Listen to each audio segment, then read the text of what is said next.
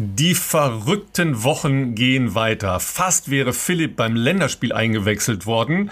Fast hätte ich ein Video abgeloadet für die versprochenen Stabi-Übungen, aber alles weitere der Crazy Weeks im Bestzeit-Podcast von Philipp Flieger und Ralf Scholz. Ja, mein Lieber, das schickt man nicht schon mal zum Fußball, ja? Dann, ver dann vermasselst du den Fallschirmabsprung von Greenpeace.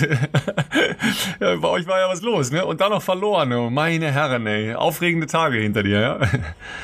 Ja, Ralf, äh, was soll ich sagen? Bevor es das Ende dieser Woche für mich jetzt dann ähm, so, so langsam wieder der richtige Ernst des Lebens beginnt, denn es geht ins Trainingslager, das hatten wir ja schon angeteasert äh, ja, wollte ich die Gelegenheit nochmal nutzen, äh, eine Einladung nachzukommen und mal wieder so ein bisschen sportliche Normalität fühlen zumindest. Äh, und äh, ich weiß gar nicht, wann ich das letzte Mal in einem Fußballstadion war. Auf jeden Fall für mich sehr, sehr lange her.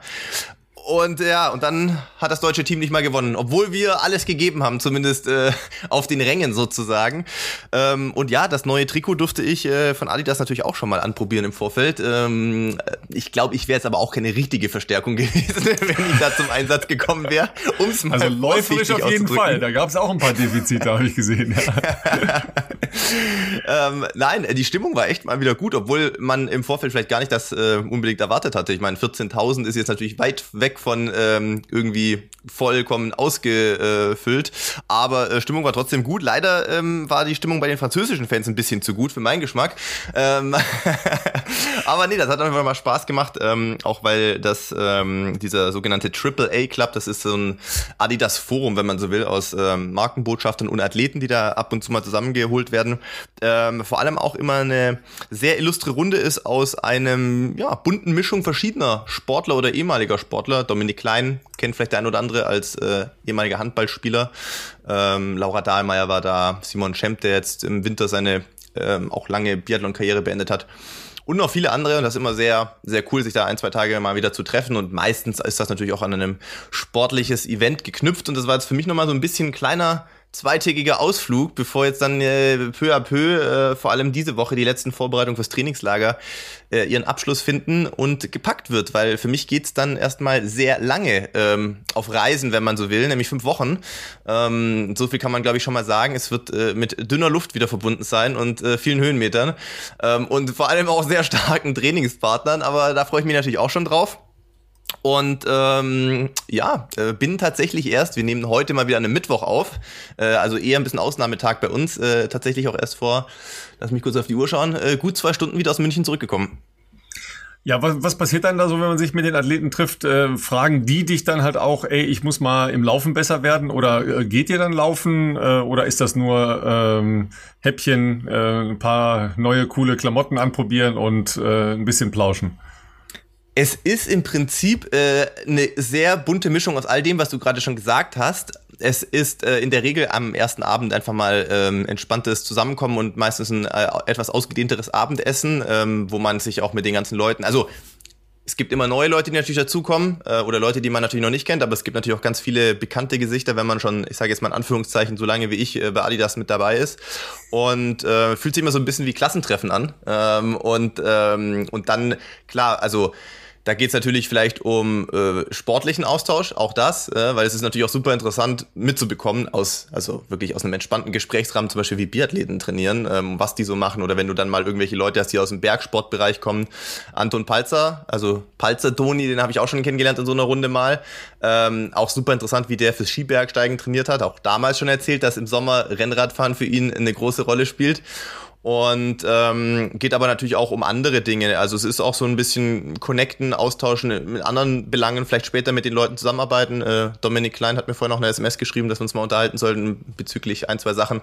Und ähm, das ist eigentlich immer sehr schön. Natürlich geht es an einem Haupttag, sage ich mal, auch so ein bisschen darum, äh, Adidas-seitig uns ein bisschen mit, äh, wie soll ich sagen, äh, an die Hand zu nehmen, was so das der Plan ist. Es wurde ja bei Adidas dieses Frühjahr der große neue Fünfjahresplan verabschiedet. Wo soll so ein bisschen die Reise hingehen? Was sind wichtige Themen für Adidas, die jetzt verstärkt in Fokus genommen werden? Da zum Beispiel das Thema Frauen, ähm, Gleichberechtigung beziehungsweise auch in der Sichtbarmachung, natürlich auch in der Werbung. Äh, nicht nur immer drüber reden, sondern das auch gleichberechtigt mal darstellen Gutes ja, Stichwort heute Stelle, auch. Genau, gutes Stichwort. Ne? Wir haben äh, Teaser, Teaser, Teaser heute noch eine ganz besondere Frau äh, als Gast. Ja, da dürft ihr euch wirklich drauf freuen, weil ähm, die hat es geschafft, zum ersten Mal in ihrer Sportart nicht nur eine WM-Medaille zu gewinnen, sondern sich für die Olympischen Spiele zu qualifizieren. Das ist eine ganz besondere Geschichte und äh, eine tolle Sportlerin, aber dazu gleich mehr. Ähm, wir jedenfalls, ja, ich habe das mal so überschlagen, weil äh, ihr Thema ist auch oft äh, die Schlechterstellung von Sportlerinnen und Leistungssportlerinnen im gesamten Sportbetrieb. Ja, und ich habe mal so überschlagen, wir sind ziemlich gut unterwegs, aber das heißt nicht, dass wir da nicht auch genauso weitermachen. Ja, wir haben mehrheitlich ja Frauen als äh, Gäste in unserem Podcast und das äh, hat uns ja auch äh, wirklich geedelt in äh, den letzten 57 Folgen, oder? Ja, genau. Es wird die 58. Ralf, ähm, genau, in der wir gerade zumindest gerade dran sitzen. Ähm, und ähm, ja, also solche Dinge eben, was, was so die großen Themen wären. Nachhaltigkeit ist bei Adidas ja auch ein Thema, äh, wo man versucht aus, ähm, das war jetzt ja erst vor kurzem diese Aktion, einige von euch haben es mitbekommen, Run for the Oceans, ähm, wo man auch versucht aus Plastikmüll, der aus dem Meer äh, gefischt wird und recycelt wird, ähm, Sportprodukte zu machen. Schuhe werden schon viele draus gemacht, zukünftig auch vermehrt ähm, Apparel, wie man sagt, also Kleidung und solche Dinge. Ähm, klar, welche Sportarten fokussiert werden. Ähm, bei Adidas denkt man immer nur primär viel an Fußball, wird aber auch zukünftig vor allem auch Running und tatsächlich Outdoor, also äh, deren Marke Terex, ähm, sehr viel wichtigere Rollen noch spielen. Und ähm, genau, dann gibt's vielleicht auch mal äh, meistens ein paar kleine Fotoshootings am Rande, wo ein paar ähm, Themen, wenn man diese Athleten mal in der Konstellation zusammen hat, dann auch schon mal vorbereitet für später. Das ist natürlich auch klar. Und meistens werden die Abende auch ähm, nicht ganz so früh wie sonst im Sportleralltag, sage ich jetzt mal, weil die Sportler natürlich auch immer genießen, wenn man so eine Möglichkeit hat, mal ähm, bisschen länger unterwegs zu sein.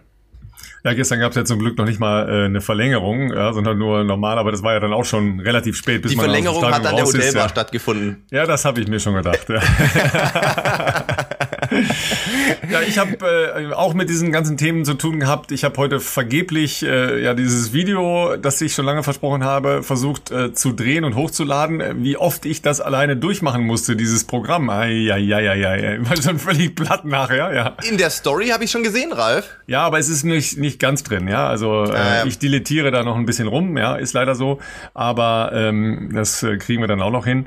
Und ähm, natürlich haben wir uns thematisch halt auch äh, mit dem ein oder anderen Frauenthema in den letzten Tagen schon ausgetauscht. Ja, also erstens äh, eine Frau, die ja viele Schlagzeilen weltweit schon äh, gemacht hat, kommt ja bald nach Regensburg. Casta Semenya versucht da über 5000 Meter Olympianorm zu laufen, weil sie ja mit äh, ihrem Testosteronlevel, ihrem natürlichen, nicht mehr über 800 und 1500 Meter starten kann. Das ist auch so eine wirklich crazy Geschichte. Aber über 5000 Meter versucht sie da in Regensburg äh, die Norm zu laufen. Also das ist eine ganz spannende spannende Geschichte. Da können wir sicher nochmal detaillierter, weil das ist so kaum zu verstehen, was da eigentlich Tango ist, wenn sie dann äh, in Regensburg äh, ist oder war, nochmal genauer besprechen. Ähm, und dann natürlich äh, wieder ein sehr prominenter Dopingfall, ja, Shelly Houlihan, ähm, Medaillenkandidatin für die Olympischen Spiele über mindestens über 1500 Meter und äh, eine der Topläuferinnen der USA, ja, ähm, Ursprung ihres positiven Nandrolon, eigentlich so ein ganz altes äh, Mittel, soll ein ähm, Chicken Burrito gewesen sein, ja. Aber jetzt geht es schon los. Die Nike Verteidigungs- und PR-Maschine rollt schon. Ja, du hast das ja wahrscheinlich auch alles verfolgt. Also, ich habe an dem Morgen, also als du mir das dann auch geschickt hast, das erste, was ich an dem Morgen irgendwie wahrgenommen habe, wo ich schon dachte, oh, interessant, ist, dass Evan Jager aus der gleichen Trainingsgruppe, äh, Weltklasse Hindernisläufer, ähm, sehr in einem, in einem längeren Video-Statement, was ich mir parallel zum Frühstück angeschaut habe, ähm, ja, zerknirscht, enttäuscht, natürlich auch vollkommen nachvollziehbar, sein Verzicht auf die Trials äh, verletzungsbedingt bekannt geben musste und damit natürlich auch äh, logischerweise nicht bei den Olympischen Spielen starten kann. Und ähm, der war sicherlich jemand, wo man vielleicht mal zugetraut hat, so ein bisschen in die Phalanx der ostafrikanischen äh, Hindernisläufer auch eben einzubrechen. Ähm, und wenige Stunden später hast du mir das geschickt und, äh, und Barbara hat mir das auch schon geschickt. Und dann gucke ich rein und auf einmal ist der ganze Insta-Feed voll mit irgendwie Bowerman Track Club, äh, PR-Statements und Teamkollegen, die äh, angeblich das auch alle nicht wussten bis zu diesem Tag, wo, wo es eben öffentlich gemacht wurde ähm, und äh, alle natürlich bestürzt waren und, und, und gesagt haben, sie können das sich überhaupt nicht vorstellen. Und, ähm, und ja, und der Test ist ja wohl schon aus dem vergangenen Dezember, wenn ich das richtig gesehen habe. Äh, wie du schon gesagt hast, Nandrolon, jetzt äh, kennt man vielleicht auch aus anderen äh, Beispielen, nämlich äh, Paradebeispiel Dieter Baumann, war, meine ich, damals auch Nandrolon, ähm, als das ähm, damals aufkam, das Thema. Und auch damals war das ja schon, das liegt jetzt ja schon einige Jahre zurück, sehr verwunderlich, wie so Nandrolon, also ein sehr leicht aufzufindender Stoff, was irgendwie überhaupt nicht, sagen wir mal, wenn man jetzt in, in der Doping, im Doping-Jargon unterwegs ist, irgendwie State of the Art wäre, sondern es ist sehr leicht zu finden im Körper. Äh, und äh, dementsprechend äh, eine ähnliche Verteidigungsstrategie, letztlich auch wie bei Dieter, dass man gesagt hat, das kann nicht sein, also wie, wie, wie soll ich das und warum und überhaupt. Und das ist bei Shelby Julian genauso. Deswegen, ähm, ich bin mal da sehr gespannt. Es ist, wäre nicht das erste Mal, ähm, dass auch über äh, kontaminierte Nahrung, da gab es in der Vergangenheit vereinzelt schon Fälle, was auch dann zwar schwer, aber auch nachgewiesen werden konnte, dass das halt über, ähm, über Tier, wie auch immer, Fleisch oder hier, da war es, glaube Chicken Burrito oder sowas, ähm, so viel aufgenommen wird, dass es halt einen Test triggern kann.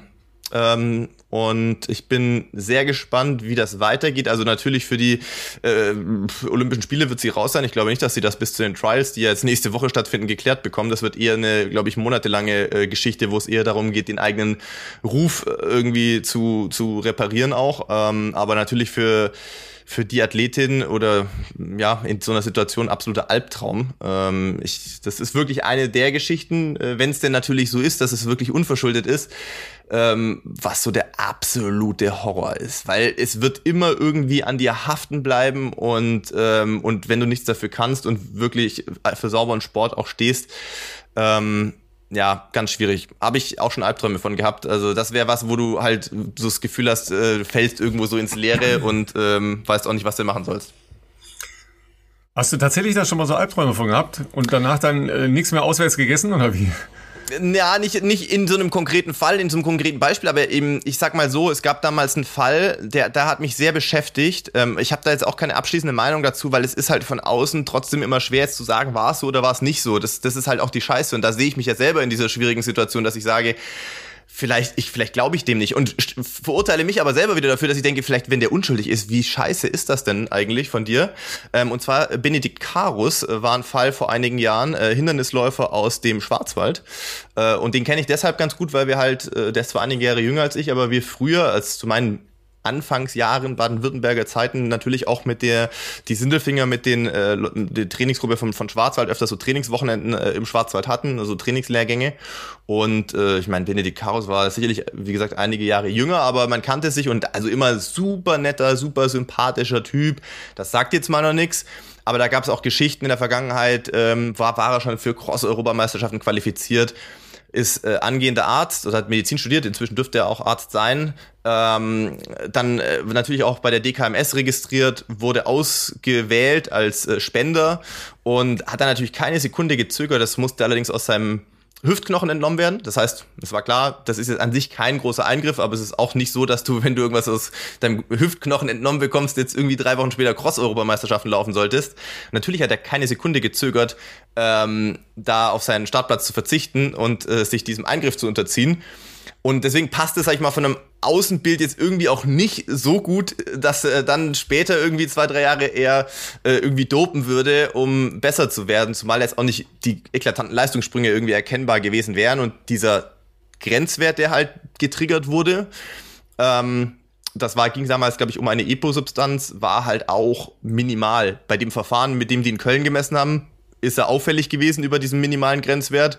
Er hat für sehr, sehr viel Geld, ich kenne natürlich Leute aus dem Umfeld, die mir die Geschichten erzählt haben, ähm, für sehr, sehr viel Geld ein wesentlich moderneres Testverfahren in Japan ähm, dieser gleichen Probe unterziehen lassen die vollkommen unauffällig war.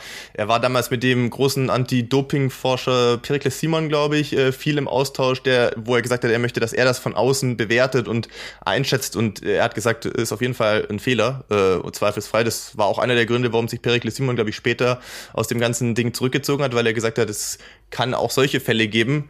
Und damit ist halt der Athlet und Mensch ähm, also das ist halt, kann man sich ja nicht vorstellen, ja? wie wenn du halt un zu Unrecht verurteilt wirst oder für irgendein Verbrechen oder sowas. Und wenn du als Sportler natürlich, das ist halt, die Endlichkeit unserer Karriere ist halt relativ absehbar. Wenn du mit Mitte 20 in so ein Ding reingerätst, ohne dass du was dafür kannst, stelle ich mir schrecklich vor, wenn du schon 20 Jahre deines Lebens vielleicht oder 15 Jahre irgendeinem sportlichen Traum untergeordnet hast ähm, und dann dich mit sowas beschäftigen musst. Und ich weiß, dass es Benedikt, ich glaube, er hat heute damit, glaube ich, ganz gut abgeschlossen. Vor ein paar Jahren gab es nochmal einen Zeitungsartikel dazu. Aber ich glaube, der ist dadurch sehr dunkle Kapitel gegangen, äh, phasenweise. Also äh, das erinnert mich sehr stark halt auch an ähm, die Befassung mit äh, mit Dieter mit Dieter Baumann, äh, weil ich damals mhm. halt auch sehr intensiv mich damit auseinandergesetzt habe ähm, und man dann immer beide Seiten anschaut. Ja, also man man versucht halt äh, die eine Seite zu sehen und gleichzeitig äh, Advocatus Diaboli zu sein, also wirklich die die ganz andere Seite zu sehen, ja. Und ähm, ganz oft findet man nicht eine Seite, wo man sagen kann, ja, das oder das, ja, sondern man sitzt irgendwo dazwischen und dann bleibt es ein reines Glaubensbekenntnis, ja. ja. Das, äh, das ist eine Problematik und ich habe das Gefühl, dass es da in, äh, in diesem Sommer noch, äh, noch mehr Verunsicherung gibt in der Hinsicht. Ähm, ich habe da was gehört im Hintergrund, da darf ich äh, noch nichts drüber sagen, aber es könnte sein, dass, es, äh, dass die, die Unsicherheit ähm, da nicht weniger wird in, in den nächsten äh, Wochen. Ähm, da kommen wir dann aber nochmal drauf zurück, äh, wenn ich darüber äh, vielleicht reden kann und äh, das ein bisschen offener geworden ist. Ja, äh, ja, du bist schon gespannt, du willst es wissen. Ich bin extrem gespannt, auf jeden Fall. ist schon klar, ja. Ähm, aber äh, das, das sind wirklich sehr, sehr schwierige Fragen, weil das sind ja auch die letzten Fragen tatsächlich. Ja, da geht's halt um, um Glaubwürdigkeit, um wie gut kenne ich einen Menschen, wie gut äh, beurteile ich einen Menschen. Ähm, und aus meiner Sicht ist es ja tatsächlich so, ein Dopingfall ist äh, deutlich, ist ja eigentlich nur ein, ein, ähm, ein Vergehen gegen Regeln. Also das ist gar nicht mal ein Gesetzesverstoß in den allermeisten Fällen. Ja klar, äh, richtig äh, Dopingfälle sind jetzt halt auch unter dem ähm, Dopinggesetz gefasst, aber in, in vielen Ländern ist es nicht so. Ja, das heißt, das äh, ist im, im Prinzip eine Ordnungswidrigkeit der öffentliche äh, Niedergang, den ein Athlet oder eine Athletin natürlich durchmacht, ist natürlich ganz anders. Ja, also das ist ja, ja. auch nicht zu vergleichen mit äh, selbst mit äh, Kapitaldelikten, die teilweise äh, mit Gefängnisstrafen belegt werden. Ja, insofern ja. ist das schon ähm, oft eine eine ganz andere Geschichte. Ähm, aber wir haben hier oft genug halt auch über Fälle gesprochen, äh, wo wir natürlich sofort äh, den Finger heben und sagen, Klar. haben wir uns schon immer gedacht, ja, weil Klar. da stimmte halt irgendwas nicht in Leistungsentwicklung, wie auch immer, ja. Also von daher, äh, das ist, äh, ist und bleibt ein, ein sehr komplexes und nicht äh, einfaches Thema. Bei ihm ähm, war da muss man dann noch sehr lange laufen gehen, und, um sich darüber dann klar zu werden. Da muss man ja, einen sehr lange absolut. ruhigen Lauf haben. Ja. Was bei ihm damals besonders, ähm, ja, was heißt tragisch war, aber natürlich auch wahrscheinlich Teil der normalen ähm, Prozessführung und Entwicklung in solchen Fällen, aber wo man halt auch sieht, was, wie, wie, wie geht man davor? Jetzt mal gesetzt den Fall, du wärst unschuldig dann kam das natürlich irgendwann zu einem, ähm, zu einem Prozess.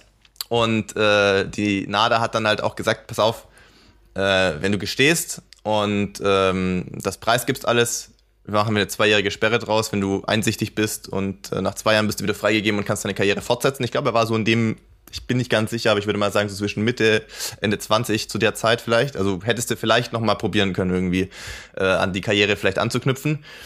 Ähm, und er hat halt nicht, er hat gesagt, ich kann nichts zugeben, was ich nicht gemacht habe. Ähm, und dann haben sie ihn für vier Jahre gesperrt. Und das war halt dann auch das Karriereende. Also da war dann das Thema ihn auch gegessen. Und das stelle ich mir, also, boah, das stelle ich mir schon hart vor, auf jeden Fall. Aber klar, ich habe dann auch, äh, ich habe lange überlegt, ob man da mal ähm, ihm mal schreibt, aber andererseits, was willst du da auch dann? Also du hast trotzdem unterm Strich recht, ne? es bleibt ja trotzdem von außen immer äh, so eine Glaubensfrage selber, wie, wie, wie gut kennst du den Menschen und selbst dann, wie kann man das einschätzen so von außen, aber ich sag mal mit den Sachen, die ich über ihn weiß oder aus der Vergangenheit kenne und ähm, wie man das manche Dinge so im Laufe der Jahre mitverfolgt hat, habe ich mich damals ähm, eher schwer getan, ähm, das so zu glauben, sag ich mal.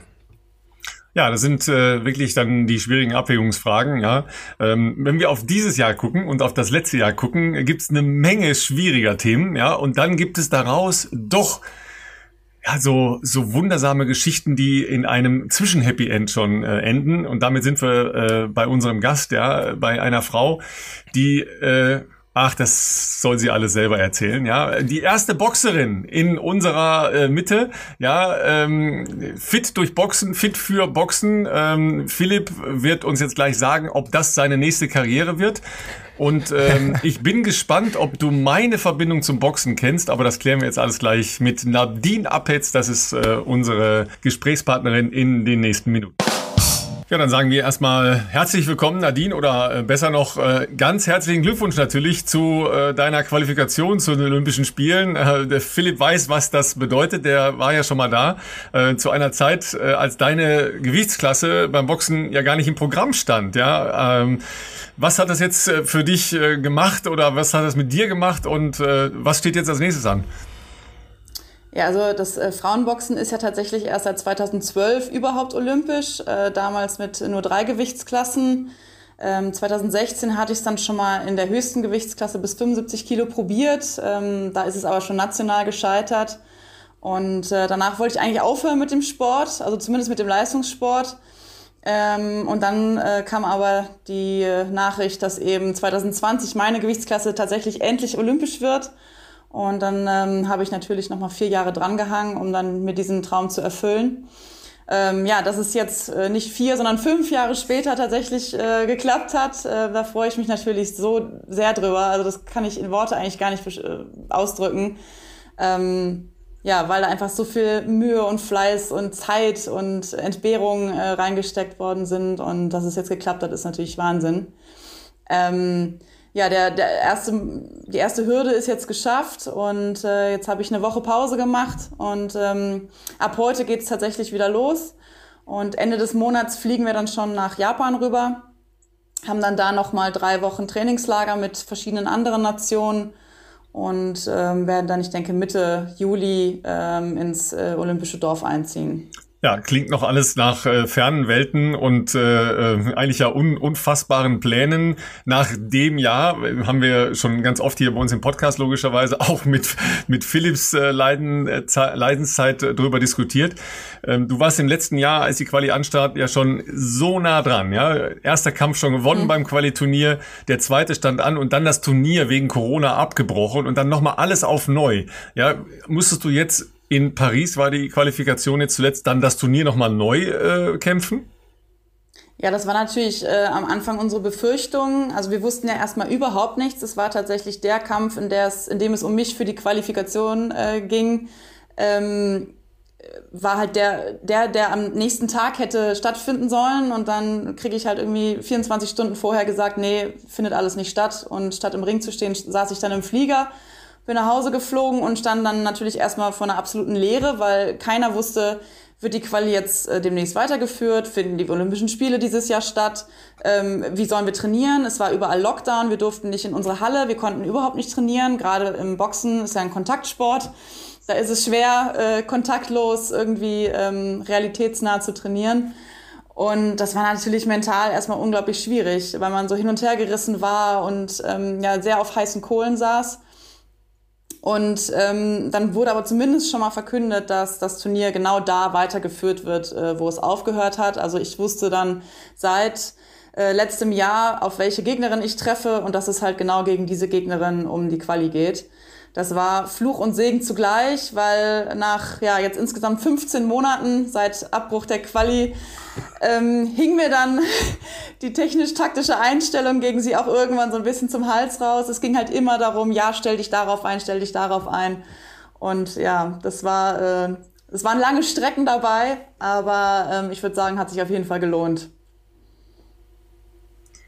Ja, und dann äh, bist du jetzt Olympionikin und jetzt geht äh, die ganze Quälerei von vorne los. Wir haben im Vorgespräch schon ganz äh, kurz geklärt, äh, Philipp würde dich äh, eigentlich gerne zum Seilspringchen-Contest rausfordern, ja, weil, weil in unseren, ähm, naja, sagen wir mal, laienhaften Vorstellungen vom Boxtraining ist das so Brot und Butter, ja. Also erstmal tausend Seilchensprünge und dann mal gucken, wie der Tag so anfängt.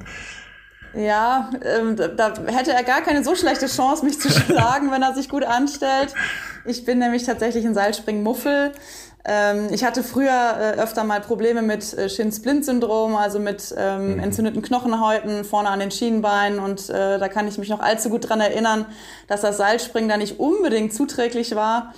Und ähm, auch so, ich bin tatsächlich eher der, der Läufertyp und äh, laufe mich dann lieber warm, als dass ich da auf der Stelle rumspringe. Äh, da muss ich jetzt kurz mal gleich mal hier zwischengrätschen. Äh, nicht, dass hier der falsche Eindruck entsteht. Also ich finde das extremst beeindruckend, aber meine Seilspring-Skills, die sind jetzt nicht so extrem ausgeprägt. Die sind eher so Low-Level, würde ich jetzt mal sagen. Aber ich finde das immer, ich finde das natürlich immer sehr ähm, beeindruckend anzusehen. Und ich hatte in meiner laienhaften äh, Vorstellung das immer so, so, so stark mit, äh, mit dem Boxen oder mit einem Teil des Boxtrainings so mit verbunden, was wahrscheinlich auch an irgendwelchen Filmen liegt, die genau. man halt so genau. kennt. Ne? Da äh, ja. denkt man sich so, oh krass, ey. Und Seilspringen ist halt äh, gefühlt der halbe Tag beim Boxtraining so ungefähr. Ähm, aber es ist ja auch schön zu hören, dass du äh, sagst, dass Laufen, kennt man wer auch, wer Rocky angeschaut angeschaut hat, gehört der Laufen auch dazu, aber muss immer ein Baumwollpulli sein wahrscheinlich auch. Ja, ja, klar. Und ähm, mit Kapuze ja, auf auch. Ja, ja genau. ähm, nein, ist ja aber sehr schön zu hören, dass zum Beispiel beim Boxen, und da geht es bestimmt vielen unseren ähm, Zuhörerinnen und Zuhörern ja so, die haben jetzt ja nicht den super konkreten Einblick, wie Boxtraining aussieht. Also ich meine, wir kennen halt Boxen irgendwie, klar, aus dem Fernsehen. Wir kennen vielleicht vermeintliches Boxtraining aus irgendwelchen Filmfiktionen. Ähm, aber äh, gib, uns, gib uns gerne mal äh, so, so einen Einblick, wie das Training vielleicht auch in verschiedenen Phasen bei euch so aussieht, weil ich glaube, das ist sehr viel äh, vielseitiger und abwechslungsreicher, als man da irgendwie ein Feeling für hat. Das ist leider ja auch eine der Sportarten, finde ich zumindest, ähm, die, wo man als Außenstehender, wenn man nicht irgendwie eine Affinität schon dazu hatte oder vielleicht das selber mal ausprobiert hat, gar keinen Einblick hat, wie, wie was da alles da, dazugehört. Ja, also das ist äh, mit einer der Gründe, warum ich Boxen so sehr lieb gewonnen habe, ist, ähm, ist einfach vom Training her unglaublich vielseitig. Also wir machen eigentlich ja, fünf Sportarten in einer. Und ganz grob kann man sagen, dass je weiter weg vom Wettkampf, desto ähm, mhm. ja, äh, unterschiedlicher ist das Training. Also ähm, wir laufen dann in der Vorbereitungsphase, in der Anfangsphase so drei bis viermal die Woche, machen wir Läufe. Dann kommt so ähm, zwei, dreimal Krafttraining dazu. Und den Rest der Zeit äh, machen wir dann Geräteeinheiten, also am Sandsack oder eben auch ganz viel Partnerübungen. Und das ist jetzt anders, als man sich das äh, vorstellt. Also das ist anders als Sparring, wo man so eine Art Testwettkampf gegeneinander macht. Mhm, Unter recht realen Bedingungen ist Partnerübung einfach was, wo jeder eine Aufgabe hat und das wird dann teilweise sogar in recht niedriger Intensität und mit niedrigem Tempo geübt. Weil ähm, ja, nur Übung macht den Meister und erst nach 10.000 Wiederholungen oder wie man das immer so schön sagt, hat man sowas drin und genau damit geht's los. Und dann, je näher man an den Wettkampf drankommt, ähm, desto kürzer werden die Laufeinheiten. Das heißt, wir gehen dann weg von den längeren Läufen hin zu den Intervallläufen ähm, mit höherer Intensität, aber niedrigerer äh, oder beziehungsweise kürzerer Dauer. Ähm, das Krafttraining geht auch ein bisschen weg vom Aufbau hin zur Explosivkraft. Ähm, und die äh, Partnerübungen, da kommt dann teilweise bedingtes Sparring, das ist so die Zwischenstufe zwischen Partnerübung und Sparring. Da äh, ist man schon ein bisschen freier in dem, was man, ähm, was man machen kann. Da sind die Aufgaben ein bisschen freier gestellt. Und ähm, kurz vor Wettkampf, so zwei Wochen, drei Wochen, ähm, geht dann die Sparringsphase los. Und da ist dann der absolute Fokus ähm, tatsächlich auf diesen Testwettkämpfen. Das heißt, das Training drumherum wird so gestaltet, dass man sich gut fühlt, dass man jeden Tag, an dem man Sparring hat, frisch ist. Ähm, dann kommt man Regenerationslauf hier und da, mal ein bisschen Explosivkraft mit leichten Gewichten. Und ähm, da geht's dann hauptsächlich um die ganz speziellen Einheiten. Genau. Ja, nimm uns mal, äh, weil es ja viele interessiert, äh, logischerweise, die ähm, hier bei uns zuhören und unsere Gemeinde, ja, ähm, Laufeinheiten. Ich weiß, dass die, ähm, die Einlaufrunde in Leverkusen, also bei den Leichtathleten in Leverkusen, Boxerrunde heißt, weil die ja auch eine, ah, ja. eine sehr gute ähm, Amateur-Boxstaffel immer hatten und, und auch haben. Und ähm, da immer Boxer unterwegs waren, ja, in der Zeit, als sie da auf derselben Anlage trainiert haben. Ähm, das ist so eine gute Kilometerrunde. Runde. Ähm, was läufst du als längstes und äh, wie sehen dann äh, tatsächlich so die zugespitzten Intervalle aus? Also wir unterteilen das so ein bisschen in extensiv, also regenerativ, extensiv und intensiv beziehungsweise Intervallläufe ein. Ähm, regenerativ ist, wie der Name sagt, eigentlich immer so zum Erholen, dass man so eine gewisse aktive Erholung hat. Das sind immer so 40 Minuten. Die extensiven Läufe sind die längsten. Da laufe ich so maximal 10, 12 Kilometer in einem gemäßigten Tempo. Und dann die Intervalle oder die intensiven Läufe sind dann so zwischen, ich sag mal, vier und sieben Kilometer mit Einlaufen und Auslaufen und allem drum und dran, wo man dann eben das Tempo äh, zu bestimmten Intervallen ein bisschen anzieht. Genau. Ja, weil das, was äh, euren Sport ja zumindest von der physischen ähm, Belastung her auch auszeichnet, ist ja ähm, sehr intensiv in der Zeit wo die Runde läuft und dann wieder Pause und sehr intensiv und wieder Pause. Das äh, ist ja logischerweise so die klassische äh, Übertragung des Trainings in den Wettkampf rein, aber das ist ja auch eine besondere Herausforderung, da eben auch äh, in der letzten Runde noch durchzuziehen, nämlich die ganze Runde äh, konzentriert und fit ja. zu sein. Ne? Ja, das stimmt. Also ähm, wir müssen halt dreimal drei Minuten äh, zu 100 Prozent da sein. Und äh, auch innerhalb der drei Minuten gibt es immer wieder Zeiten, wo man ähm, extrem aktiv ist und dann je nach Gegner eben auch wieder äh, Zeiten, wo man, wo man sich so belauert und so ein bisschen guckt, ähm, so dass man quasi nie so ein Einheitstempo hat. Und genau das versuchen wir halt durch, durch die Lauftrainings oder die Laufeinheiten, die wir machen, ähm, zusätzlich zu den, zu den speziellen Einheiten natürlich am Sandsack und so weiter, ähm, irgendwie zu imitieren.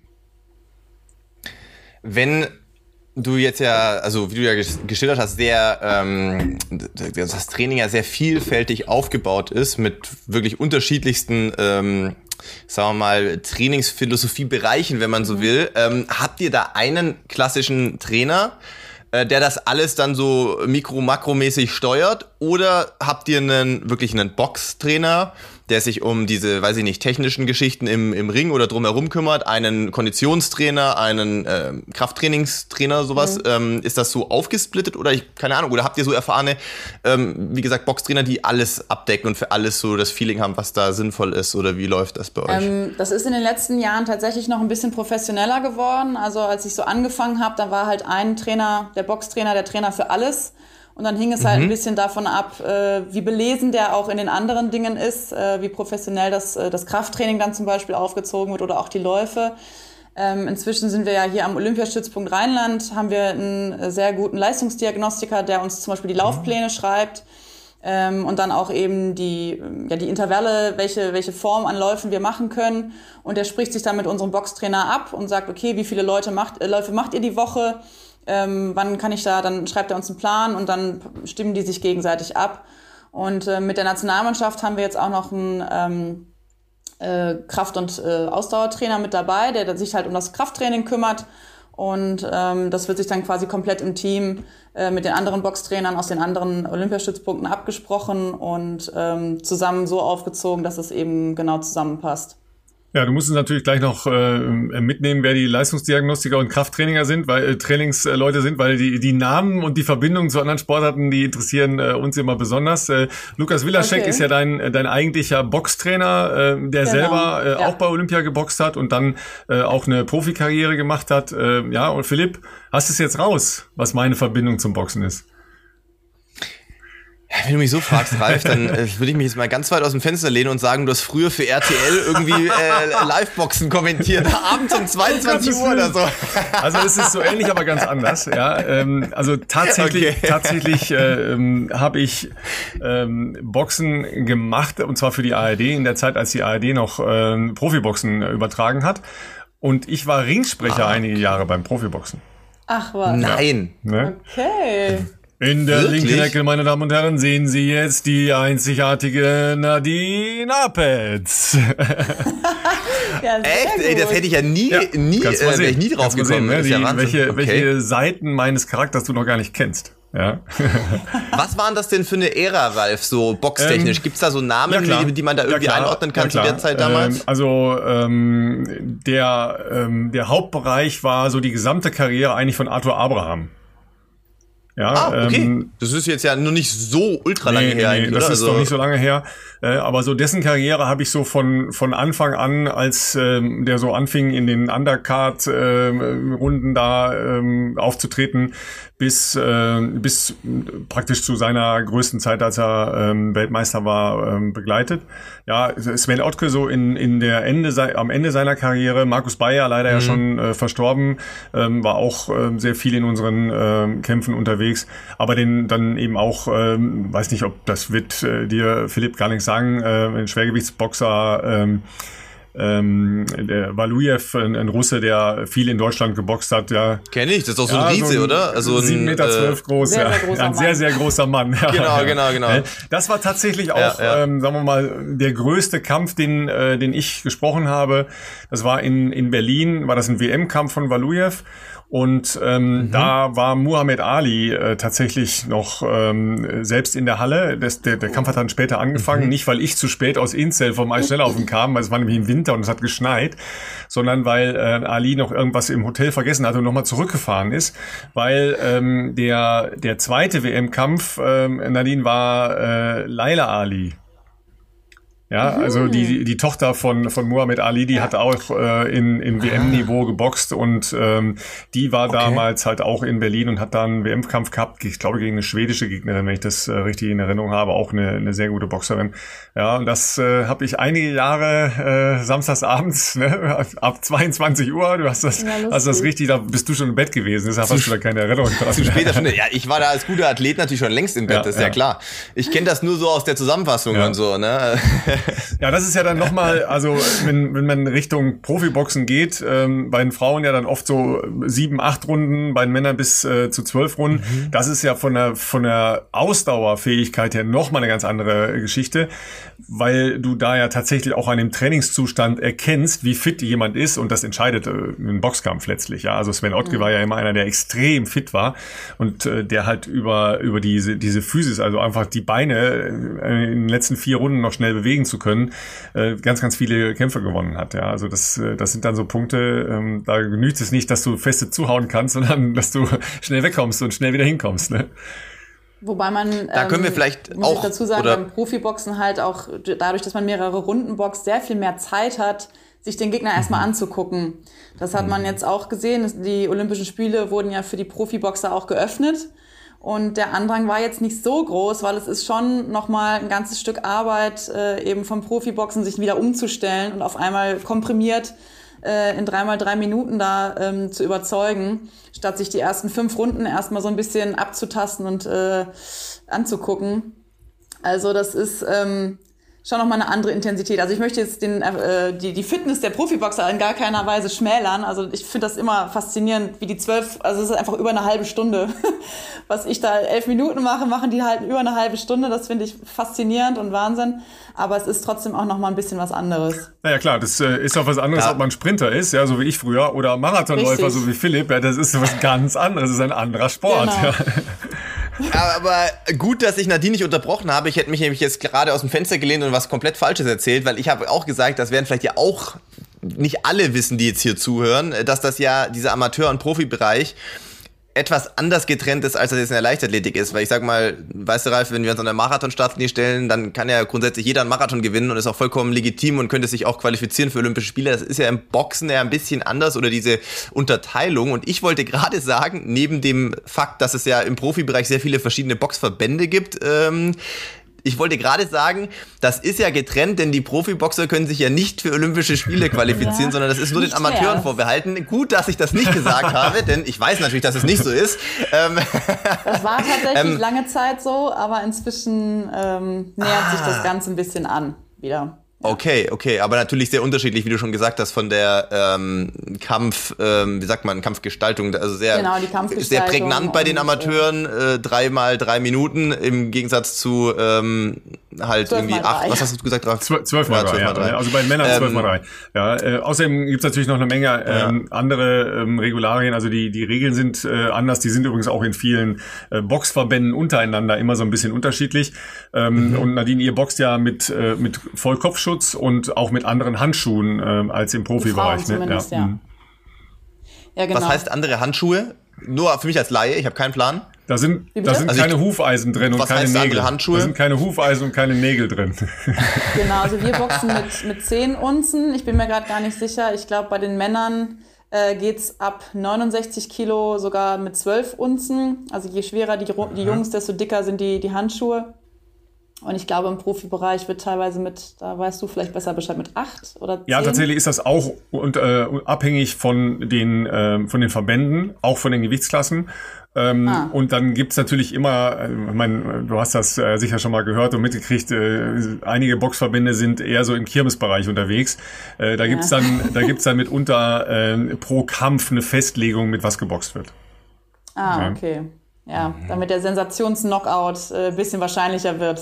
Ja. Whatever. Ne? okay. ja, du, du, du weißt ja, dass äh, das Boxen halt immer so dieses ah, alles geschoben, geschummelt und so. Ja, auch äh, olympische Boxturniere haben da ja äh, leider oft auch so, einen so einen Schatten hinter sich hergezogen. Mhm. Äh, ich kann mich vor allen Dingen an, äh, an Los Angeles äh, 1984, das werdet ihr noch, vor, noch lebhaft vor Augen haben. Ja, Total. ja, ja. äh, aber auch später, äh, wo sich halt die Boxkommentatoren äh, wahnsinnig aufgeregt haben, äh, weil es offensichtlich Absprachen gab, dass dann halt heimische Boxer gerade in den ersten Runden bevorteilt wurden und es halt absurde äh, Urteile gab. Ja. Ja, ja, es war ja auch äh, zuletzt erst 2016 in, in Rio so, da wurden ja äh, viele Kampfrichter suspendiert und äh, quasi rausgeschmissen im Laufe des Turniers und auch im Nachhinein, weil da ganz offensichtlich irgendwie was schiefgelaufen ist. Und ähm, die AIBA, also unser Box-Weltverband, ähm, wurde ja jetzt auch der Aufgabe entbehrt, die, das Boxen für Olympia auszurichten. Das heißt, die Qualifikationsturniere und alles wurde jetzt vom IOC selber gemacht, weil die sich gesagt haben, das ist alles Gemauschel da und das gefällt uns nicht, wie das geführt wird und dann machen wir das lieber selber.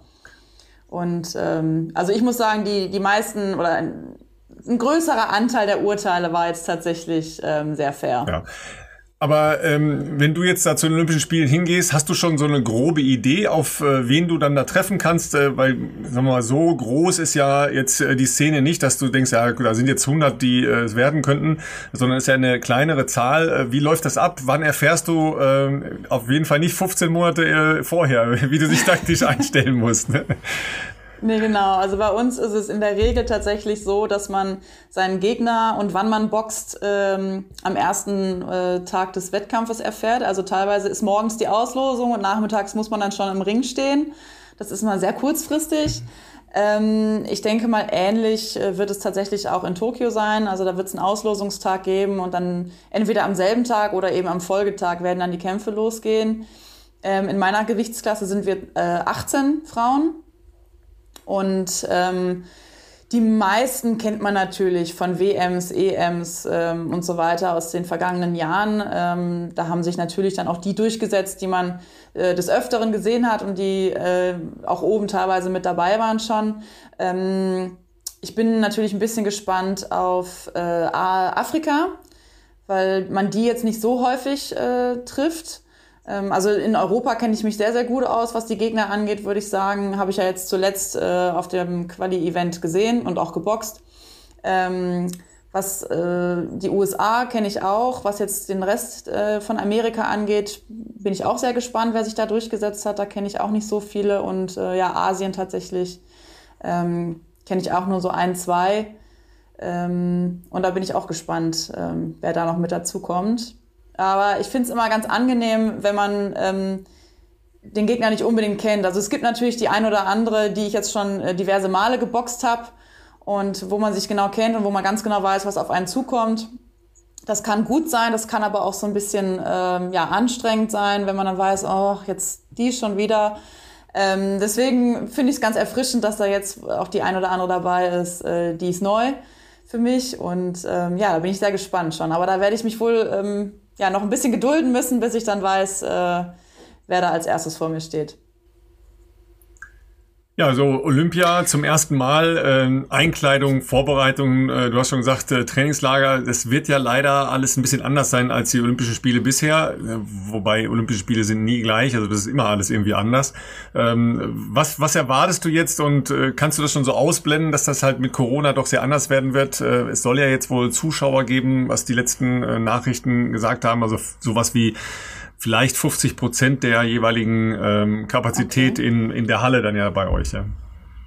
Dann wahrscheinlich nur Einheimische oder sogar. Ja, das ist schon klar, dann, ja. ja. Mhm. Ähm, also es, gibt Gerüchte, dass wir jeden Tag getestet werden. Das ist auch Meine so, Nase ja. freut sich jetzt das schon. Ist, das ist ähm, auch so, ähm, genau, ja. Da kann man Corona natürlich nicht so richtig ausblenden, wenn man da jeden Tag so ein Ding ähm, ins Nasenloch gesteckt bekommt. Aber äh, für mich ist natürlich die alleroberste Priorität, dass es überhaupt stattfindet, dass ich die letzten fünf Jahre nicht umsonst geackert habe. Und ähm, ich durfte ja schon bei den European Games mit dabei sein, 2019. Und da gab es ja auch so eine Art Athletendorf mit, mit deutschem Haus. Und ähm, da hat man ja schon so ein bisschen äh, ja, olympische Luft geschnuppert. Da war ja auch so, das war ja auch so ein Multisport-Event. Und ähm, ich hoffe natürlich, dass trotz der ganzen Regularien und der Restriktionen ähm, so ein bisschen das, das Gefühl von, von 2019, von den European Games da auch wieder mit, mit dabei ist, dass man als deutsches Team da zusammen ist, dass man unter den Sportarten sich auch so ein bisschen vielleicht sieht und austauschen kann, dass man so das Wir-Gefühl hat. Und dass auch wenn das deutsche Haus nicht so ist, wie es sonst ist, wobei ich ja gar nicht weiß, wie es sonst ist, weil ich ja noch nie bei den Olympischen Spielen war. Ähm, aber dass es halt trotzdem irgendwie ein ganz, ganz tolles und besonderes Erlebnis wird. Aber da bin ich mir eigentlich auch sicher. Was Einkleidung anbelangt, weiß ich nicht, wie weit du schon ähm, sozusagen ähm, bist. Äh, es wird jetzt ja keine klassische zentrale Einkleidung geben, wie ich zumindest gehört habe, äh, was früher immer äh, bei Hannover äh, in einer der äh, Kasernen dort, glaube ich, äh, war. So war es mhm. bei uns zumindest damals noch, sondern es wird jetzt, glaube ich, dezentral gemacht mit diesem ähm, ja, DOSB-Einkleidungstruck quasi, der so mehrere Stationen genau. anfahren wird. Ähm, wo wird das bei dir der Fall sein oder war das bei dir schon? Es nee, ist ja jetzt, glaube ich, letzte nicht. Woche erst losgegangen. Ähm, das wird tatsächlich nächste Woche stattfinden und zwar hier okay. in Köln. Also die kommen bei uns in Köln ah. vorbei. Köln ist einer der ähm, Haltestellen. Und ähm, ich wurde auch eingeladen, dass ich da äh, quasi zu so einem kleinen Medientermin vorab schon mal kommen darf. Ähm, es ist im Olympischen Museum in Köln gibt es nämlich auch eine Ausstellung, mhm. eine Fotoausstellung zum Thema Olympia und die deutsche Mannschaft und die Diversität. Und da bin ich auch Teil von und dann wird das alles in einem Abwasch quasi vorgestellt und eingeläutet und da bin ich schon sehr aufgeregt und freue mich da sehr drauf, dass ich da mit dabei sein darf. Einkleidung ist schon ein sehr besonderer Moment, so auf dem Weg dann auch irgendwie ja. äh, hin zu den Spielen auf jeden Fall. Das, ähm, das wird, glaube ich, ganz gut, auch wenn das jetzt dieses Jahr ein bisschen natürlich anders stattfinden wird, aber ähm, Und ich finde die Kollektion äh, auch sehr, sehr schön. Also ähm, ja, ich, ich habe auch ein paar Sachen schon gesehen. Ich schon gedacht, so, ja, das ist noch mal ein kleiner Anstoß mehr, um Auf jeden Fall. Auf jeden Fall. Das heißt aber auch, äh, ich weiß gar nicht, wie das jetzt gelöst ist, das wisst ihr beide vielleicht äh, sogar, ja, du Ralf wahrscheinlich auch als äh, Journalist. Äh, wenn du ja schon ähm, sozusagen vor Ort bist im Trainingslager und ähm, dann ja dann auch von dort nicht mehr so weit hast ins Olympische Dorf, äh, Eröffnungsfeier wird ja stattfinden, nehme ich an, oder? Also ja. Das heißt, du wirst Teil der Eröffnungsfeier sein? Oder seid ihr da noch nicht so gebrieft, wenn du schon vor Ort bist? Da weiß ich tatsächlich noch gar nichts von. also ich hoffe okay. natürlich, dass es so eine Eröffnungsfeier gibt und dass da wohl auch Athleten mit dabei sein dürfen. Und wenn der Wettkampfplan es zulässt und ich nicht unbedingt direkt am ersten Tag dann im mhm. Ring muss, dann ähm, würde ich das natürlich sehr, sehr gerne mitnehmen und erleben. Ja. Also das gab es damals in Minsk auch. Und das war schon ein Gänsehautmoment, äh, da mit der ganzen deutschen Mannschaft, dem ganzen deutschen Team zusammen durchs Stadion zu laufen und das war super. Also es gibt eine Eröffnungsfeier, die ganz genauen Umstände kenne ich nicht, äh, weil äh, im Gegensatz zu Rio, wo ich die Eröffnungsfeier kommentiert habe, äh, ich dieses Mal die Schlussfeier kommentiere. Ähm, und äh, das ist eine, eine, ganz andere Veranstaltung logischerweise. Ähm, denn äh, mhm. du warst bei der Schlussfeier, Philipp, ne? Eröffnungsfeier warst du noch in Deutschland, ne? Ja. Genau, ich durfte erst sehr spät anreisen und der Männermarathon ist ja traditionell am letzten äh, Tag der Spiele, deswegen genau bei mir nur die Abschlussfeier ja. damals. Ja. Und ähm, die Eröffnungsfeier wird äh, sicher auch ein bisschen anders werden, weil viel weniger Leute im Stadion sind, das ist das eine Mal, aber äh, also das, der Kern ist ja trotzdem Einmarsch der Nation. Das kann natürlich sein, dass sie sagen, okay, nicht so viele Leute rein, ja, ähm, da musst du hart kämpfen, wenn du da hin willst, ja, weil da natürlich immer alle hin wollen, also nicht nur alle Athletinnen und Athleten, ja, sondern auch alle Physios, Trainer, äh, ja, ja. wie auch immer, ja. Also die wollen ah. auch alle dahin, weil das ist ja der Moment für die, sagen wir mal, Sportlerfamilie, ja, das ist ja ganz klar, ja. Aber ähm, da würde ich schon mal äh, schon mal vorsorglich jetzt den Finger heben, ja. Aber ja. aber come on, ja. Ich sag schon mal allen, die ich treffe, Bescheid. genau, come on, du, du bist du bist die erste die erste deutsche Frau, die sich äh, für olympisches Boxen qualifiziert. Äh, Entschuldige mal bitte, ja, wenn man dich genau, dann nicht ich mitnimmt. Muss, ich muss da eigentlich aber hallo, sein. Ne? Anders geht's Anders nicht. geht's nicht. Findet sie sonst Absolut. nicht statt. ne? Ähm, du, wir haben äh, ja Corona bis jetzt nur gestreift, aber äh, ihr hattet ja auch als, äh, als Mannschaft da wirklich äh, eine, eine ganz blöde Situation. Ihr habt euch in einem Trainingslager ganz am Ende noch äh, komplett als Mannschaft äh, da infiziert und äh, du musstest da halt auch durch. Äh, nimm uns mal mit, äh, wie, wie das war, wie du da wieder rausgekommen bist und äh, ab wann du wieder leistungsfähig warst. Ja, das war äh, im Herbst letzten Jahres, da waren wir im September, das war nach all den, ähm, den Lockdowns und den Trainingseinschränkungen war das das erste Mal, dass wir als Nationalmannschaft wieder so richtig zusammengekommen sind. und ein gemeinsames Trainingslager geplant hatten. Wir sind dann nach äh, Österreich gefahren, so ein bisschen in die Berge. Da ist ein äh, sehr gutes äh, Hotel, ähm, mit, wo wir auch ähm, in der Vergangenheit schon mal waren, wo man halt in den Bergen natürlich auch super Lauftraining und äh, ja, Wandertraining machen kann. Das ist für die Pumpe immer ganz gut. Und es war tatsächlich so, dass ich mich seit langem wieder richtig fit gefühlt habe. Und ähm, ich glaube, es ging auch vielen aus der Mannschaft so, dass wir wirklich ähm, schon auf dem Weg äh, zum Peak waren wieder, dass wir richtig gut drauf waren. Zu dem Zeitpunkt hieß es auch, dass unsere Olympia-Qualifikation im Februar stattfinden sollte. Es war also nicht mehr so weit hin. Und ähm, ich glaube, es waren drei oder vier Tage, bevor wir dann abreisen sollten, ähm, ging es dann tatsächlich los, dass äh, einer nach dem anderen wie die Fliegen äh, gefallen ist und sich schlecht gefühlt hat. Und wir hatten am Vortag äh, einen Lauf gemacht, tatsächlich einen Intervalllauf äh, in strömendem Regen. Und dann dachten wir erst, ja gut, da haben wir uns halt irgendwie alle ein bisschen erkältet und ist jetzt nicht weiter schlimm. Aber ähm, dann ging es doch immer mehr bergab und dann, ich glaube, am zweiten Tag, äh, als wir das Training so ein bisschen runterfahren mussten, weil alle so ein bisschen geschwächelt haben, haben wir dann gesagt, so, also ich glaube, es wäre vielleicht mal eine gute Idee, einen Test zu machen, weil ähm, das jetzt alle so auf, auf einen Schlag sich erkältet haben. Also da wäre vielleicht ganz gut, das zu wissen. Und ähm, ja, haben dann einen Test gemacht und siehe da, äh, es war tatsächlich Corona. Und ähm, also gut, dass wir noch getestet haben, weil sonst wären wir ein paar Tage später alle wieder nach Deutschland gefahren, in die verschiedenen Städte und hätten es dann da verbreitet. Und so hieß es dann von heute auf morgen das Training von ja, 200 Prozent auf Null runterfahren. Und wir durften alle das Hotelzimmer logischerweise nicht mehr verlassen. Das heißt, wir waren äh, entweder alleine oder zu zweit in einem kleinen Hotelzimmer, ähm, haben das Essen vor die Tür gestellt bekommen. Also das Hotel hat sich wirklich sehr, sehr gut um uns gekümmert. Aber das war natürlich für den Körper, also on top der Corona-Infektion, die eh schon schwierig ist für so einen Organismus, halt dieses komplette Runterfahren des Trainings von äh, jetzt auf gleich, das hat mir sehr zu schaffen gemacht. Ähm, ich hatte drei, vier Tage Fieber, unfassbare Kopfschmerzen, Gliederschmerzen, konnte kaum schlafen. Ich hatte dann nachts äh, tatsächlich auch so ein so eine Art Restless Legs Syndrom, weil mein Körper mit dieser plötzlichen Pause ähm, nicht klargekommen ist und die Energie irgendwo hin wollte.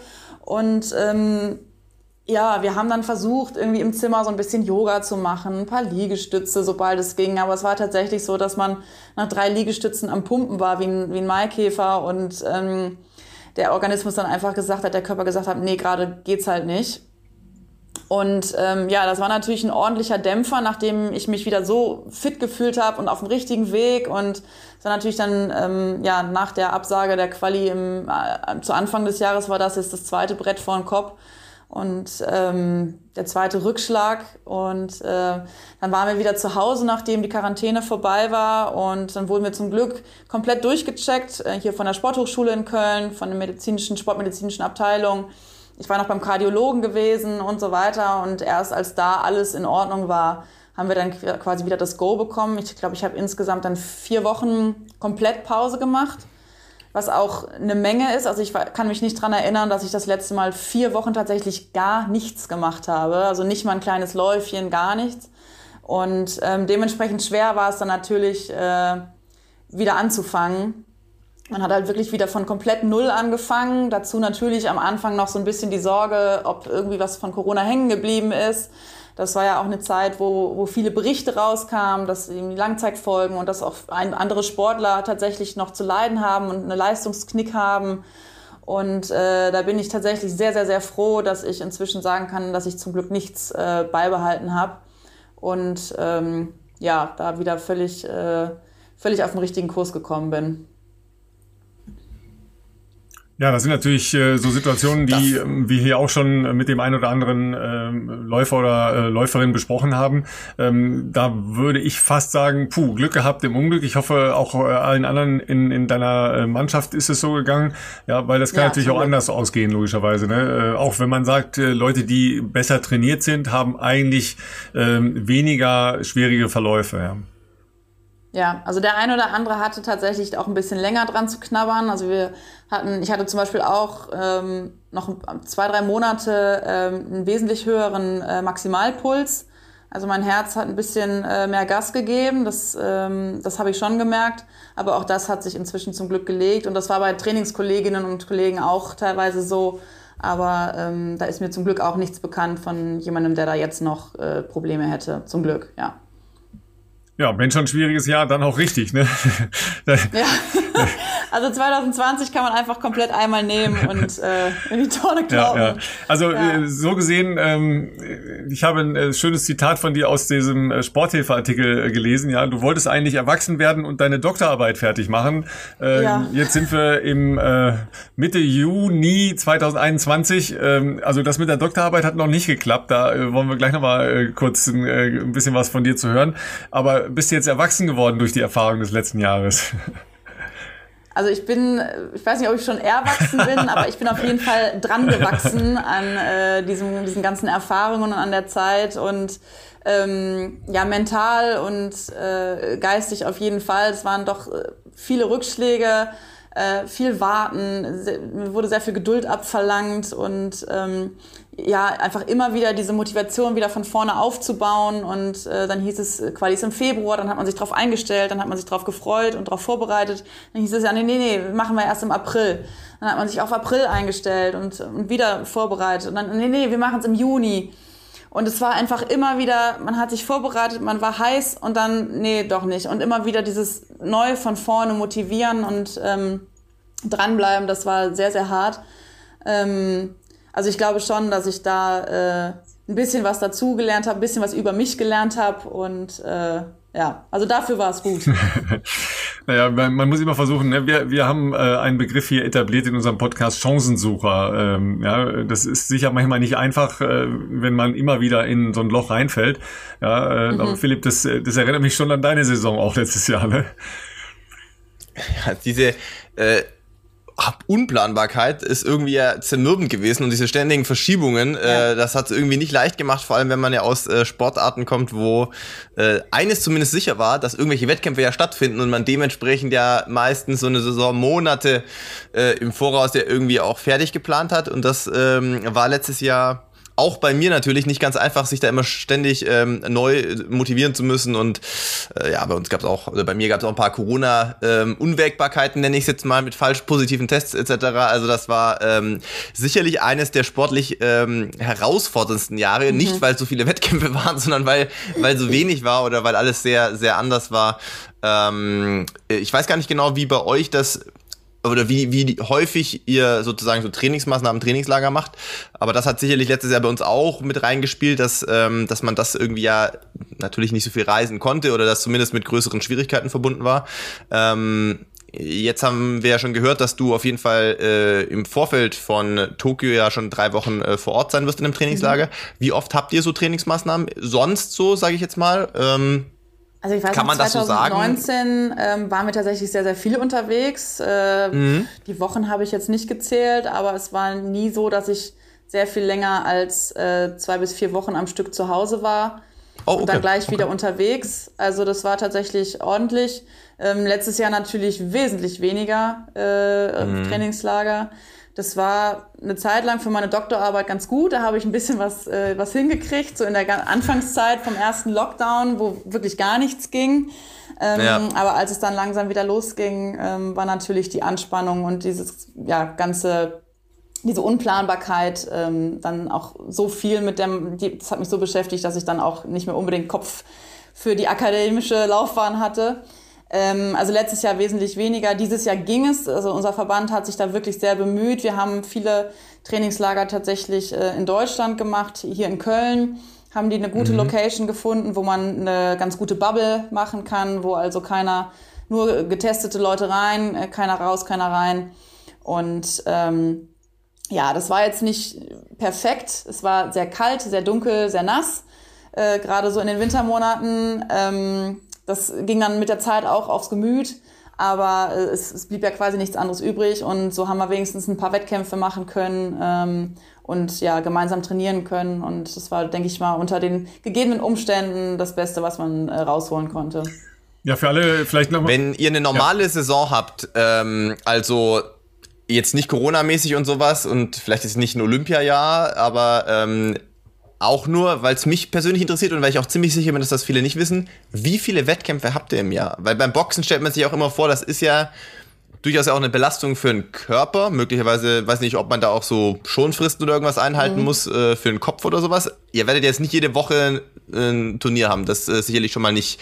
Reden wir davon zwei, drei Turnieren oder im Jahr oder wie, wie muss man sich das vorstellen?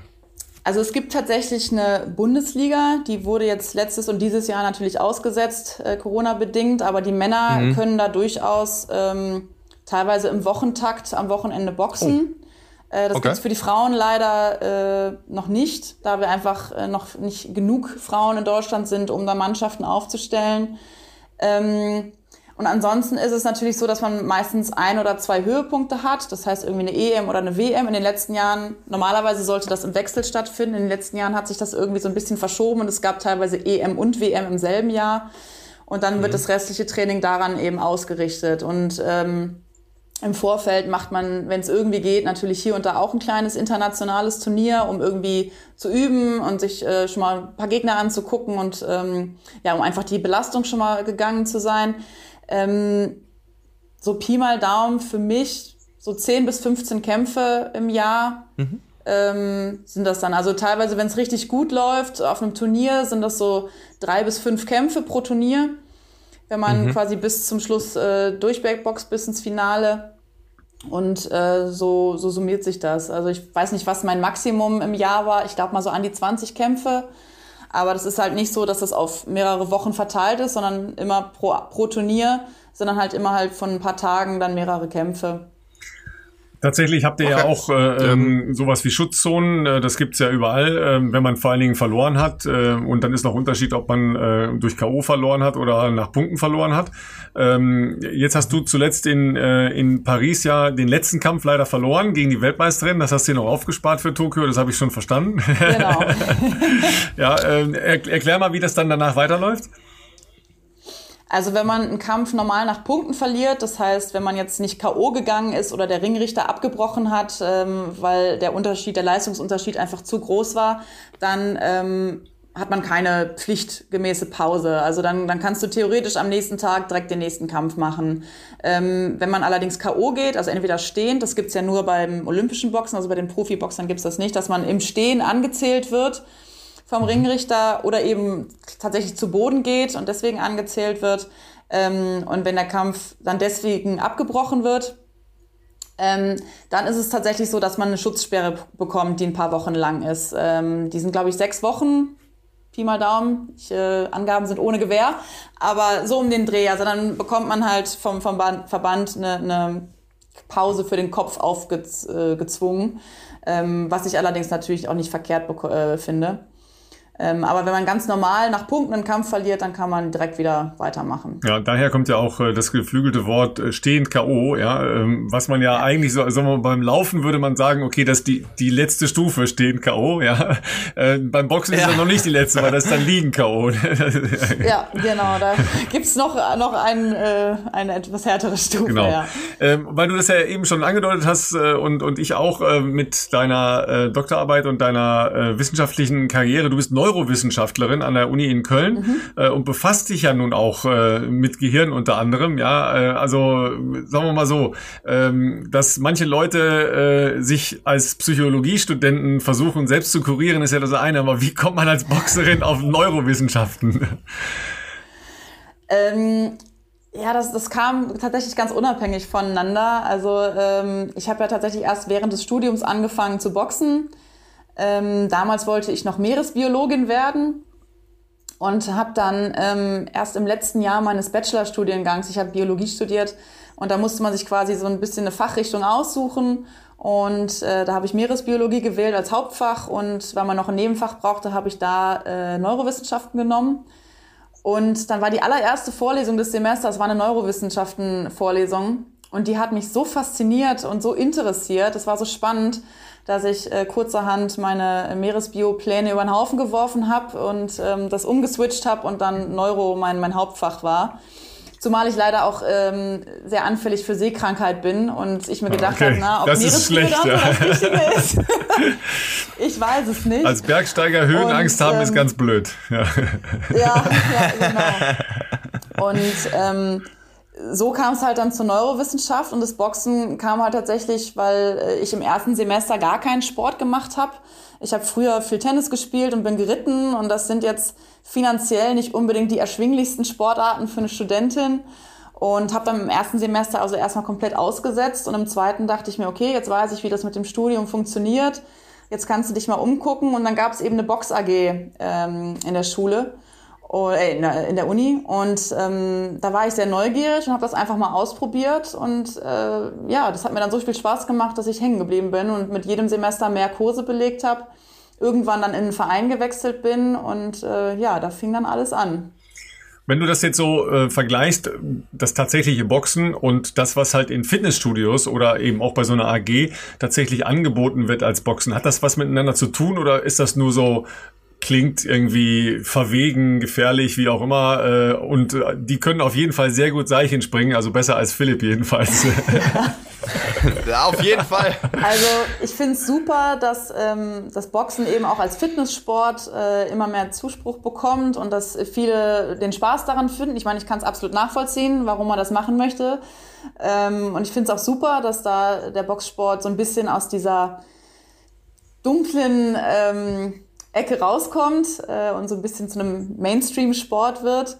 Allerdings hat dieses Fitnessboxen, also wenn ich hier in Köln die Personal Trainer mit, mit ihren Kunden sehe, die dann diese Pads halten, die pratzen und dann die Kunden dagegen hauen, also das hat mit, mit dem eigentlichen olympischen Boxen ähm, nicht so viel zu tun. Aber das ist ja auch völlig in Ordnung, weil das ist ja auch nicht das Ziel und äh, von daher ist das okay. Aber ja, also gegen einen Gegner ähm, anzutreten, ist, ist schon, glaube ich, noch mal ein bisschen was anderes, als da so ein bisschen fitnessmäßig äh, irgendwo gegen zu hauen. Ja, das ist ja ein ganz anderes Adrenalin, logischerweise, ja, weil ähm, das eine ist ja, ja, ist ja sich auspowern, ja, und das andere, da schlägt ja jemand zurück, völlig überraschend. richtig, richtig. Da will einem einer wehtun und äh, da ist man dann lieber der Erste. Wie weit bist du denn jetzt mit deiner Doktorarbeit und äh, nimmst du das mit äh, ins Trainingslager oder ist das dann zu viel, dass du sagst, nee, das, das kann ich nicht äh, mich da dann nebenbei noch mit was ganz anderem beschäftigen? Also ich, ich bin zum Glück mit meinen Versuchen schon länger komplett durch. Also ich muss nicht mehr ins Labor. Ich habe alle meine Daten ähm, gesammelt. Ich habe auch schon ähm, eine Publikation äh, veröffentlichen können davon. Also ähm, die ist aufgeteilt in drei Teile meiner Doktorarbeit und einer ist, äh, steht also schon komplett. Und bei den anderen beiden bin ich so weit mit dem Schreiben schon ähm, soweit fertig, muss jetzt halt nur noch, und das ist in sehr, sehr dicken Anführungsstrichen, äh, die Daten analysieren, auswerten und dann halt den Ergebnisteil und die Diskussion schreiben. Das ist leider halt auch das Aufwendigste und das, was am meisten äh, Gehirnschmalz äh, benötigt. Und ähm, da wir halt äh, alle paar Wochen unterwegs sind und äh, ich unterwegs da keine Ruhe zu habe, weil ich einfach wenn man körperlich so viel trainiert und so müde ist, dann habe ich keine Kapazitäten mehr, mich dann in der Zwischenzeit äh, da dran zu setzen. Und ähm, ich meine, es geht jetzt um Olympia und da möchte ich wirklich 100% Fokus äh, nur auf den Sport legen. Und ähm, ja, mich dann im Nachhinein, wenn ich wieder hier bin, äh, voll dementsprechend dann eben andersrum 100% auf meine Doktorarbeit konzentrieren und dann am Stück mich auch äh, darauf konzentrieren können. Also ohne, dass ich ständig wieder unterwegs bin und wieder vergessen habe, was ich vor zwei Wochen eigentlich nochmal überhaupt gerechnet und gemacht habe, sondern dass ich wirklich mich reinarbeiten kann und dann weiß, okay, da und darin bin ich und ähm, dann sollte das hoffentlich einigermaßen zügig äh, vorangehen. Also mein großes Ziel ist ja, das bis Ende des Jahres ähm, fertig zu bekommen. Ja, das, das ist ja immer so eine Sache, äh, Philipp, du kennst das auch, ja, dass immer die Leute sagen, ja, duale Karriere, äh, neben dem Sport kann man äh, locker studieren, ist ja gar kein Problem. Ja, äh, plus, äh, dann fährt man halt ins Trainingslager, da hat man ja endlos Zeit. Das bisschen Gerenne da, ja, und, und den Rest liest du halt hohe Literatur, ist doch klar, ne? Was nimmst du überhaupt mit in so ein Trainingslager? Also Bücher haben wir ja schon mal gehabt, das nimmst du nicht mit, ne? Wenn, wenn überhaupt ein iPad, ne?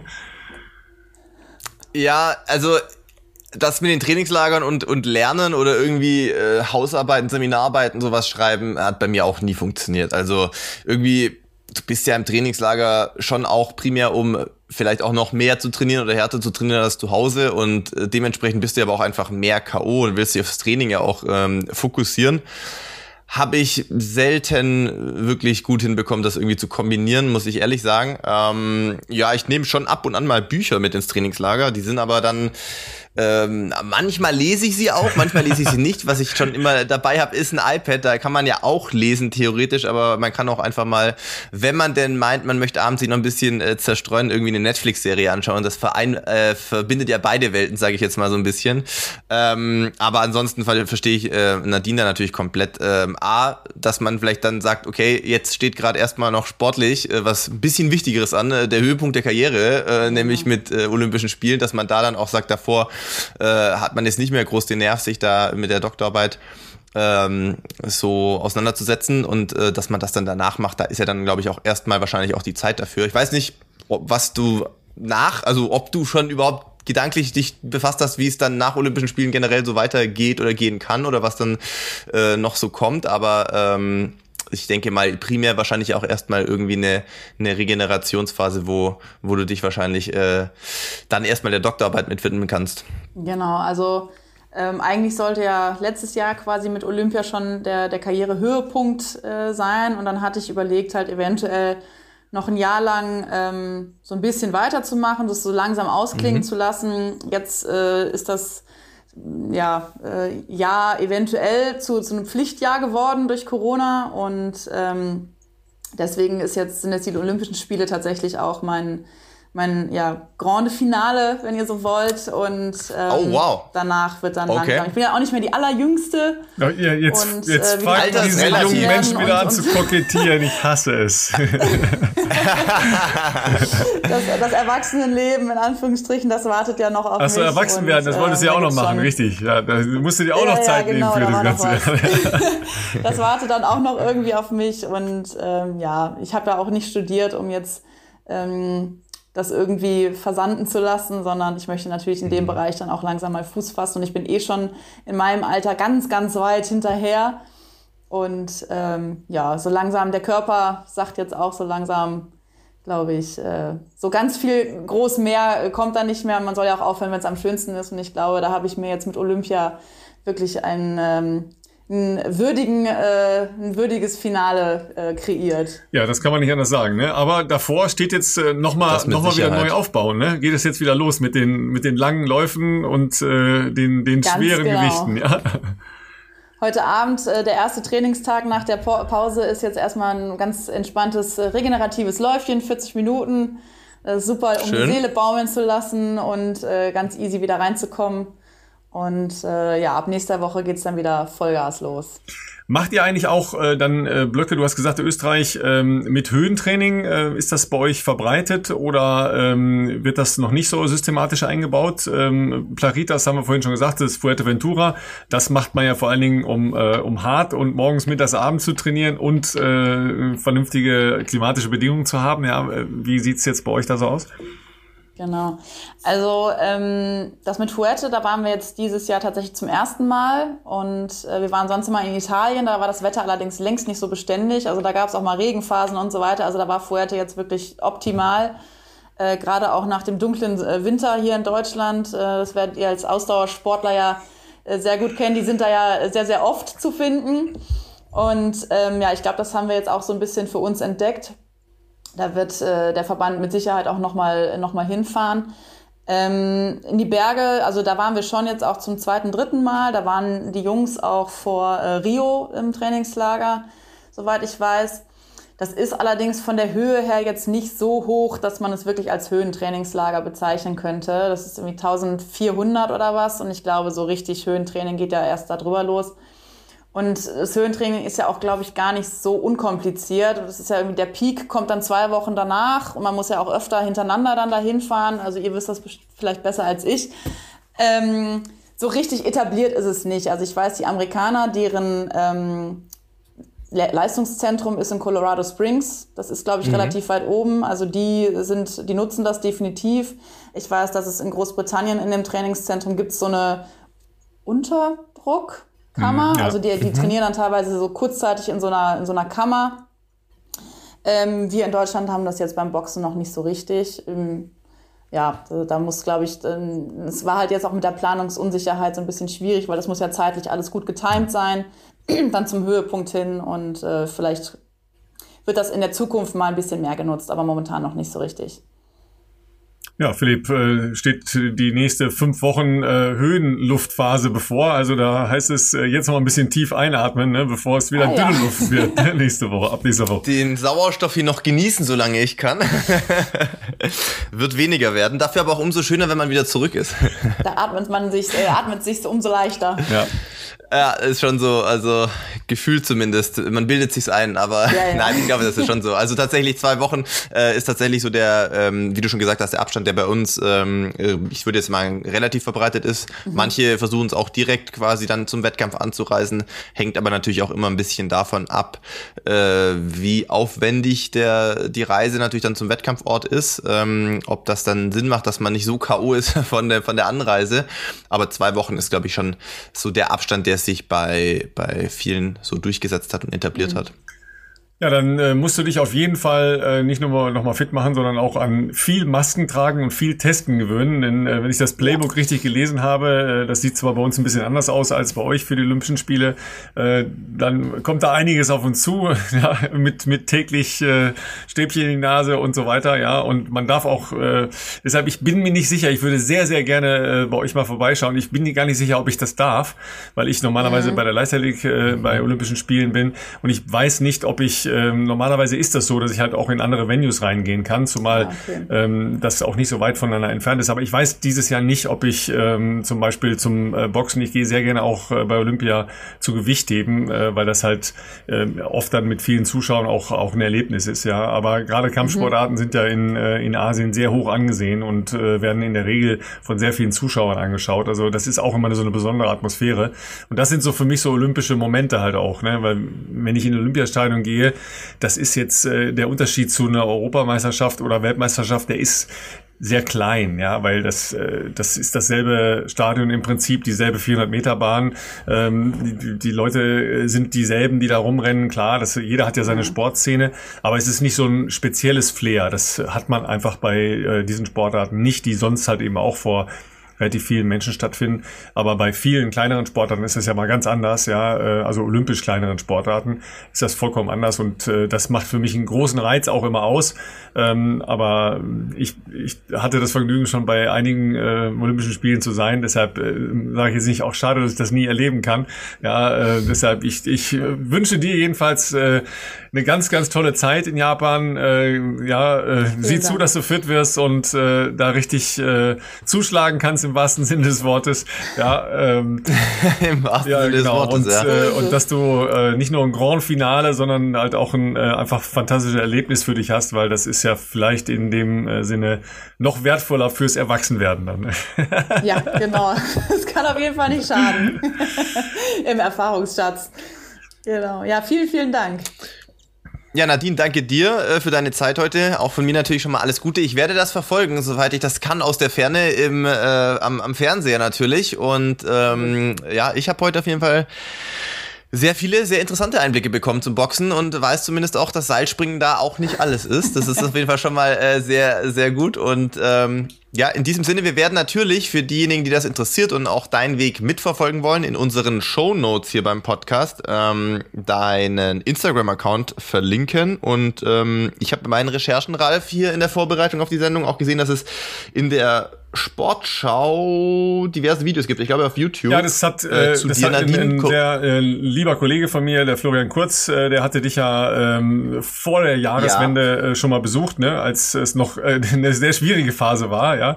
Ähm, ja aber genau. jetzt zuletzt ist ja doch äh, wirklich eine, eine Menge halt auch über dich erschienen nach der Qualifikation, weil du es ja auch sehr äh, intensiv und sehr äh, aufschlussreich über deinen Insta-Kanal äh, verbreitet und gepostet hattest. Also da war man ja hautnah dabei sozusagen. Ne? das werden wir auf jeden viel, Fall wenn, verlinken. Dann äh, ist es auch gutes Zeug. in der Regel sieht man die, die Kämpfer auch, die, zumindest in Teilen. Ne? Ja. ja, genau. Ja, dann Nadine, äh, vielen Dank. Ne? Auf zum Laufen. Ist übrigens relativ warm draußen. Ich weiß nicht, was du damit hast. Ja, ich glaube, ich warte noch ja, ein bisschen. Ja, ich glaube auch. Ist besser. Ne? Ja. Wenn die kühlen Abendstunden das sind, das sind meine ja. dann. Ja, Philipp, und dir äh, tolle Anreise äh, ne, nach äh, Sestriere wird's oder was wird's? Dankeschön. Ja, es, es wird natürlich wieder Sestriere. Die meisten haben es ja wahrscheinlich schon eh erraten, sage ich jetzt mal. Es geht natürlich äh, nach Italien ähm, zu meinem Coach und äh, zu alten und neuen Trainingskameraden dort, sage ich jetzt mal. Da bin ich schon sehr gespannt, äh, wie ich da mitkommen werde, äh, vor allem die ersten ein, zwei Wochen. Und ähm, genau, dementsprechend steht für mich jetzt noch ein bisschen Vorbereiten an die nächsten Tage. Ähm, da ist dann noch ein bisschen was zu packen, auch für so einen langen Zeitraum. Und ähm, werde natürlich versuchen, euch auf den sozialen Medien und natürlich dann nächste Woche auch wieder mit dem Podcast da ein bisschen auf dem Laufenden zu halten. Was steht bei dir am Wochenende an, Ralf? Dieses Wochenende letzte Qualifikationschance der deutschen Mehrkämpferinnen und Mehrkämpfer. Ratingen, ne? das ist das äh, Ratingen. Stichwort, ja. Caro Schäfer, Olympia-Hoffnung noch ohne Qualifikation, äh, muss da liefern. Die hatte äh, große Probleme mit den Nebenwirkungen ihrer ersten Impfung. Äh, also auch da gibt's ja einige Fälle, die äh, danach dann wirklich Probleme hatten. Und ähm, auch Niklas Kaul, der Weltmeister, ähm, startet auf jeden Fall erstmal, weil er nicht sicher sein kann, wenn drei andere mehr Punkte machen als er, wäre er als Weltmeister nicht dabei. Das wäre blöd, wenn man dann zu Hause sitzt und es dann auf, auf dem Sofa erfährt und äh, eigentlich fit wäre, um einen Zehnkampf zu machen. Also der Start ist erstmal spannendes Wochenende jedenfalls. Ja, schön. Dann schicken wir unsere äh, Gemeinde äh, auch schon mal äh, vorausschauend sozusagen ins äh, Wochenende. Ähm, denn die Folge wird ja wieder wie immer am Freitag 6 Uhr online sein. Und ähm, in diesem Sinne, geht raus, lauft, genießt den Sommer, lauft vielleicht ein bisschen eher oder mal abends ein bisschen später. Aber ansonsten ähm, euch schon mal einen guten Start in euer Wochenende.